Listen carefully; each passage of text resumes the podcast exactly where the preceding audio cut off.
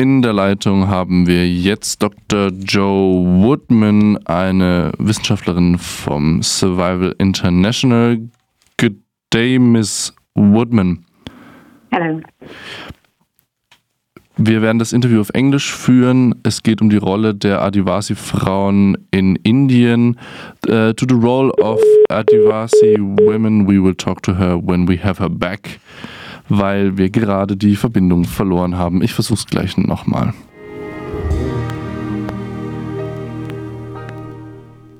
And we're back with Joe Woodman. We will now have our little introduction in English to the role of women in the uh, of the Adivasi community in the struggle against destruction of ecosystems on Indian state territory. Ms. Woodman, Survival International published a report that at the 8th of March uh, that found out that women of the Adivasi community play a crucial role and a crucial part in the fight against landmines and resource exploitation. Could you describe these women and what they yeah what they do to form a resistance? Certainly. So across the central states of India, um, you have a lot of different Adivasi communities who are all facing a similar onslaught um, of violence and repression in the name of mining because these are very uh, mineral rich areas. Um, and the women play a really crucial role, partly because they have such an intimate connection with their land, um, and partly because this land is sacred to these communities and they are absolutely determined to protect them from mining. So the women are at the forefront of a lot of these resistances, literally laying their bodies on the line to protect their forests, their trees, their lands. But um, what's happening is that they are being abused at an appalling rate, uh, physically and sexually, using, losing their liberty and their lives and this is um, like a triple punishment for their indigenous identity, for being women, and for standing up for their rights against these powerful interests. Joe Woodman spricht über die dreifache Identität, bei denen Frauen ausgenutzt und misshandelt werden. Es, sie benutzen ihre Körper und haben setzen ihn für ihren ja, Aktivismus gegen die Zerstörung der Umgebung, die für sie als heilig, als ja, als sehr wichtig, als extrem intime Verbindung zum Land einfach ähm, wie in anderen indigenen Bewegungen auch besonders wichtig ist. Und es gibt unterschiedliche Communities, die sich sehr nah mit dem Land und den Struggles damit verbunden sehen. The Modi government is known to attack political dissidents with anti terror law enforcements, with mm-hmm. heavy policing, with different kinds of repressions. What kinds of repressions do the Adivasi activists face, maybe especially and generally? Yes, you're absolutely right. I mean, since uh, Narendra Modi has come to power, the use of anti sedition laws, um, anti terror laws, has been really inflicted on anybody who dissents, any minorities. Really, it's like he's at war with uh, against diversity and, di- and dissent. But also, crucially, the other part of the Modi um, situation is that he's prioritizing the profits of the corporations, especially those to which he's personally close.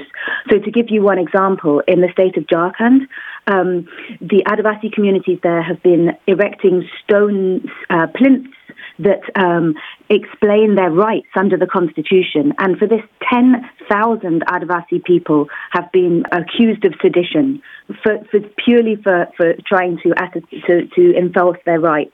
Joe Woodman beschreibt, dass die Adivasi-Leute vor Ort in Jharkhand, einem zentralindischen Bundesstaat, gegen Gesetze, gegen Antiterrorgesetze, Anti-Aufruhrgesetze, kann man sie fast schon nennen, denn nichts anderes wird damit gemacht, verstoßen und ähm, aktiv für jeden festgenommenen Teil ihrer Community einen Stein aufstellen. Und eine andere Seite, die die Modi-Regierung ähm, auch immer wieder proklamiert und immer wieder voranbringt, ist, dass sie kapitalistische Interessen und unternehmerische Interessen vor die Interessen der Community stellt und sich aktiv gegen Vielfalt in den Communities einsetzt, gerade was indigene Bevölkerung angeht. We've been covering the indigenous climate change movement uh, in forests, uh, in forest areas like, for example, the Hasteo Forest in cooperation with Survival International. How would you describe the link between the Adivasi and some guerrillas, Maoist guerrillas in the forests, or other more militant groups that are used to link um, so called terror attacks with the Adivasi community? How would you describe the link? Yeah, good question. I mean, I think one of the things that's happening is that any Adivasi who stands up for their rights or their lands is being labeled as a Maoist insurgent. And that is good enough excuse for the government to either sexually abuse the women or kill men and women in what they call encounters. Um, but actually, the links with uh, uh, it's not that the Adivasi are mostly Maoist. They are caught in the middle of this insurgency that is going on in central India. But there's a direct link to the mining, which is this that the government has valued the resources underneath Adivasi lands, but not their lives, their cultures, or the rich forest that they've maintained. And the government has committed all these atrocities and broken so many promises and has prioritized the corporations over the rights, and that is feeding the Maoist insurgency.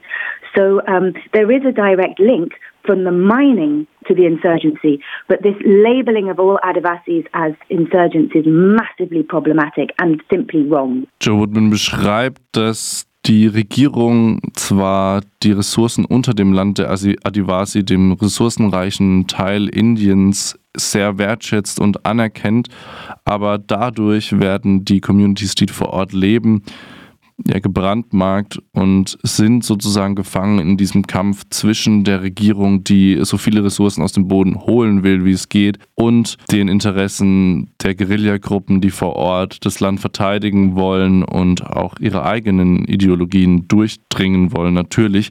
Und es werden so als Spielball genutzt und sind sozusagen in diesen Aufruhr, in diesen Insurrection-Szenarios immer wieder Teil der Opfergruppe und gar nicht Teil der Tätergruppe, werden jedoch von der Regierung in den Antiterrorgesetzen in diese Tätergruppe gedrängt, um ja, diffamiert zu werden, um Vergewaltigung, Mord, um massive Repression und Verbrechen an ihn einfach zu rechtfertigen. Dr. Joe Woodman, thank you for your time and um, the things you said. Um, I think the report on Survival International gives more detail to individual fights and struggles of women of the Adivasi community when people want to look mm -hmm. that up.